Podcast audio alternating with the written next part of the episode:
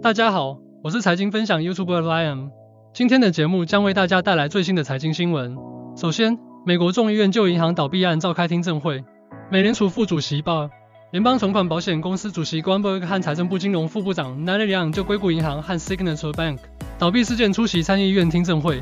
听证会中，参议院银行委员会主席邦指责监管机构并没有很好履行他们的监管职能，而美联储副主席鲍尔表示，银行倒闭完全是自身经营不善的结果。在未来，监管机构将提高银行压力测试的标准，并将银行资产对利率的波动考虑进去。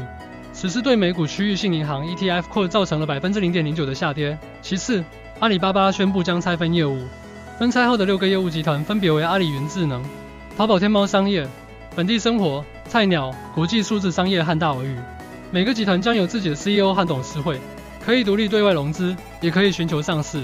分拆后，阿里股价大涨百分之十四。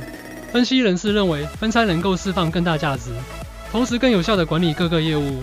接下来，德意志银行的信用违约互换 CDS 基点出现了跳涨，引发市场对德银安全性的担忧。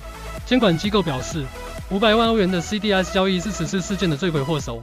欧洲央行监事会主席 Aria 呼吁全球金融监管机构密切关注 CDS 市场，因为 CDS 市场流动性差，单笔押注就有可能引发市场动荡。